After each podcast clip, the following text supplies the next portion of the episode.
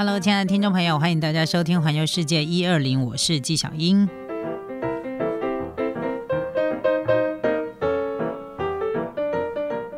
好的，这个跨境旅游解禁令在即，呃，马上呢，在我网络上，大家就会开始呃发起一些讨论。呃，在解禁之后，你最想去的日本的景点有哪些地方呢？今天我们要来跟大家介绍的是日本人他们自己票选的一个景点。我就说过嘛，他们的景点通常都是那种让台湾人蛮料想不到的，非常的偏乡，然后也有可能非常非常的市区。好，那接下来我们要介绍的这个地方呢，他们被誉为是峡谷中的艺术品，它就在产稻光米、月光米非常非常有名的星系的青金。峡溪谷，好，那这个这个地方呢，其实它就是有满山谷的景色。融合在眼前的一个地方。那其实这个地方啊，呃，这个景，它这个景色哈，它是在新系一个月后七友大地艺术季当中的一项作品。它是由北京的建筑师马岩松打造，长达有七百五十公尺的隧道，设置非常多的艺术品。然后一直到这个隧道的终点有一个光之洞窟，它利用一个清澈的水面，把半圆形的隧道变成圆形，然后呢，照映出一个大。自然峡谷跟艺术结合的一个景观，所以它是一个半天然又半人工这样的一个景观。但是呢，这个景观也因为一张呢绝景照哈，所以在 SNS 上面呢引起了非常大的讨论，然后引起了日本人的兴趣。所以呢，默默的它就被大家收灰在收纳在麾下，认为说在解禁之后呢，最想去的景点之一。那其实这一个这一个艺术隧道啊，它不单单只是在尽头的时候，在这个隧道尽头呢，有一个呃倒映着天然景观、山谷景观这样的一个绝景而已哦。因为这一个观光隧道呢，它还充满着很多各种呃每一个区段、每个区段它有不同的艺术元素在里面，所以对于喜欢看这个艺术展览的朋友来说，对艺术非常有兴趣的朋友来说呢，是还蛮值得一看的哈。好，那接下来介绍是神奈川的豆子叶山。那这个从东京要到。神奈川哈豆子叶山这段时间呢，大概需要一个小时的车程。那它是要配合叶山女子旅游套票，你就可以来到最近呢，呃，在日本呢相当人气，就是突然窜起的一个东京近郊的景点。因为这里呢，不止可以从这个森户海岸远眺富士山，你还可以前往森户神社来求有趣的恋爱鲷鱼神签。最后呢，你在等待着夕阳等。等到呢，这个海平面呢渐渐的稀落之后呢，可以度过一个充满湘南海岸的风情的一天。所以，如果呢到湘南海岸去玩呢，你已经不想再去镰仓，不想再去江之岛，你就可以直接到这个海边小镇豆子叶山去玩一个比较不一样的呃近郊小旅行。这个就离东京比较近，所以你。逛腻了东京的时候呢，然后也不要再去那个什么樱木花道的那个平交道的时候呢，豆子叶山是一个很不错的一个选择。好，那接下来呢，我们再来介绍的呢是最近哈，就是最近这几年因为疫情的关系嘛，大家也没办法去，但是呢，呃，日本一直。不停的就是没有停下他们的脚步，在做一些观光的整合或者是一些观光的建设哈。那这个地方呢，其实它就是在涩谷的一个观景台。那它呢，从这个观景台可以直接看到世界知名的涩谷知名的十字路口。然后呢，经由涩谷地区他们在开发之一，从二零一九年的时候开幕的。那其中呢，这个在涩谷最高的一个无边际的观景台哈，呃，叫做涩谷天空。它是吸引了国内外游客争相前往的一个地方，因为你从这个观景台可以完全没有边际的欣赏到东京的街景，还可以三百六十度没有死角的眺望富士山、晴空塔等等知名的景点。再加上呢，这一个呃戏谷天空呢，它有各个不同领域超人气的店家进驻，还有一些店铺限定的伴手礼，已经成为了戏谷的一个新新地标。那因为它非常的好抵达，也非常的好到，所以它就默默的成为了很多观光客，尤其是年轻人，他他们认为的一个呃非走不可，就一定要到的一个，一定要到访的一个景点了。然后对年轻人来说呢，它有非常神秘的魅力。那对于很多情侣来说呢，这里也是求婚呐、告白啊，很适合的一个圣地。这样哈，所以如果想要祈求爱情顺利的话呢，不妨可以来这个地方，因为可以完全无死角的俯瞰那个东京的夜景、东京的景观。然后我觉得其实也是非常棒的一个景。就是一个景点啦，因为毕竟它又不是很难抵达，一般人都可以抵达得到，所以呢，别忘了把这些景点呢排到你自己内心里面，就是排到你自己那个呃心中的那个最想要去的那些景点之一。那其实呢，呃，我们关于这个边境的解禁啊，大家都有很多的期待嘛。那你也会发现说，其实日本在换了那个。呃，就是新的首相之后呢，他们的一些入境限制，哈，一下严格，一下宽松，好，就是，嗯。不会像之前就是一一昧的，其实都是一个比较宽松的政策。他们其实也会因因为疫情变得严重，然后呢入境的限制会变得严格。好不容易放松没几天，他可能隔两天他就开始限制又变严格了。所以呢，日本旅游不要说日本旅旅游，全世界的跨境旅游其实都没有办法像之前一样说，哎，买一张机票说走就走，因为大家都是以防疫优先。那大家呢都会很想要说，哎，我是不是可以赶快的跨境旅游，赶快去日本旅游啊！那其实以目前哦这个日本的状况来说，当然它的那个解禁的状态哈，就是开放的状态呢，还是会有每天每天会有不同的因应业情疫情有很多不同的变化，但是呢，终归一个大家对日本旅游的解禁的这个部分呢，我们可以跟大家一起来讨论一下。因为如果你是以旅行为目的，就是一般的观光客，好像我们这种观光客，目前你还是没有办法入境日本的。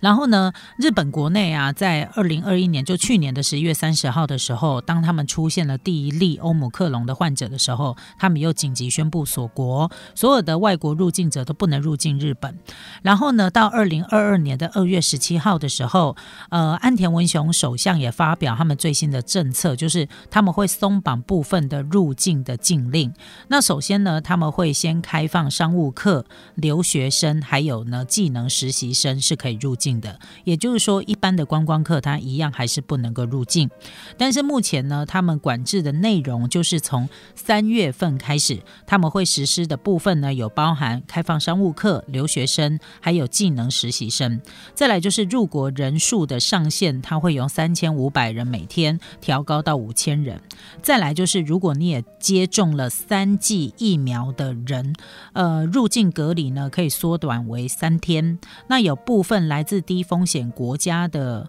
这个旅客，他可以不需要居家隔离。不过呢，目前他就是开放的部分，都是一些有。专门目的入境的，而不是一般的观光客，然后，当然这些最这个政策的变动呢，他们随时都有可能会变动，会会会看视情况来做变动。所以你想要知道最新的，必须要在日本的外务省网站上面去了解一下。那原则上就是呢，现在大概只有日本国民跟持有日本长时间居留资格的人，好，或者是基于人道考量有特别理由的人，经过申请可以入境日本。那如果想要知道状况的话，话呢，大家一定要在出发之前向日本大使馆办事处申请签证，或者是在入境的确认书。那入境的时候也必须要接受检疫跟安装追踪应用程序。入境之后必须在家中或指定地点做自我隔离，隔离期间也不能够使用大众交通工具。好，这个是大家要特别注意的。那当然，你也会发现说，最近的旅游网站、一些那个旅行社的网站也都陆陆陆陆续续的开放了。一些自由行啊，或者是有一些纠团这样的行程出现，那很多人看了网这个看了这些呃网站之后，就是看了旅行社网站以后大吃一惊。为什么呢？会发现说天哪，怎么那么贵哈？就是价格，你光是一个自由行五天，它的价格可能开到了价格可能开到六万、五万、六万、七万，然后呢团客。就是团体的那个价格也都变高了很多，很多人都吓到说：“哎，这是在哈罗吗？这是你写的是台币还是日币？是用日币吗？是用日币计算吗？哈，没有，的确真的是台币。我还是要跟大家说明一下，因为现在都只是一个呃准备要解禁的状态，所以在供需不平衡的情况之下，哈，呃，航班的机位很少，然后呢，再加上那个。呃，旅游的一些软硬体的部分也都还没有全部的开放，所以你会看到很高的价格，那是正常的。那你等到呢，真的就是解禁在即，然后一段时间之后呢，供需渐渐的平衡，在慢慢的恢复之前的空中交通的时候，它的价格就会降下来。好，但是呃，速度不会太快，因为你还是要忍受大概有一段时间。它的价格，比如说机票的价格，它都不会太低，好，所以这个是大家可能在未来可能渐渐的开放之后呢，可能会面临到的一个状况，哈，所以你现在看到的价格的确是真的，它真的是台币，它不是日币，哈。那大家都很关心，就是说到底什么时候才可以？一般的观光客可以去日本旅游，其实它目前并没有一个正式确切的答案。再加上呢，日本的确诊人数也是非常非常的多，目前，所以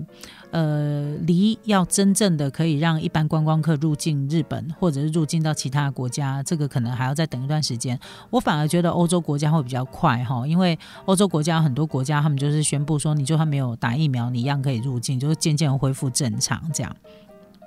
那再来就是呢，大家对于打什么样的疫苗才能够入境日本呢？其实日本啊，呃，他们对于这个疫苗的认证的部分，哈，目前他们有认证的，就是有莫德纳、B N T 跟 A Z，哈，这些疫苗。那疫苗基本上呢，完整的打了两剂之后，好，你就可以那个入境了，哈。不过这个都是在。呃，防疫措施的一个情况之下了哈，然后甚至于说，如果打完了疫苗，自主隔离十天之后接受 PCR 的检测出现阴性，就可以提早完成隔离，不一定要等到十四天。那目前他们有开放的地区，并没有包含台湾。那疫情日本的疫情如果稳定下来的时候，其实他们不排除阶段式的开放国境，所以大家可以再忍忍哈，忍耐一下，忍一忍。那基本上就是在台湾的呃台。台湾的这个疫苗啊，所施打的疫苗哈。基本上都会被国际所认可，除了台湾的国产疫苗高端哈，目前它有认可的国家没有这么多，但是我觉得未来一定会越来越多，因为毕竟它是一个次世代的疫苗，呃，这个疫苗走到一个国际认证的地步，我觉得那个都是必经的过程。那大家呢曾经讨论过的就是旅游泡泡，就是低风险国家跟低风险国家可以互通的这个旅游泡泡，大家都非常的关心有没有可能呢？其。其实，随着大家的那个疫苗涵盖率提升来说，或许在渐渐解封的同时，旅游泡泡可能也是其中被讨论的一环啊。所以呢，我们也可以稍微的期待一下。不过，呃，相对而言哈，以目前来看，台湾的疫情相对的，我觉得我们真的可以算是非常非常低风险的。低风险的一个国家，所以我们必须要在努力的撑过一段时间，跟大家一起走过这一段疫情的低谷。我相信呢，恢复正常的生活应该都是很快的，好不好？我知道很多人压力很大哈，在台湾呢，就算你这个国内旅游有没有，大家还是会觉得压力超，大家还是会觉得压力很大，总觉得好像离开台湾这块国土才会压力才会压力减轻很多。我可以理解哈。那总而言之呢，就是大家再稍微忍耐一下，我们再。加油努力一下，全世界一起度过这一次疫情的低谷。我相信很快我们都会恢复世界，让这个世界可以恢复正常运作的。加油哦！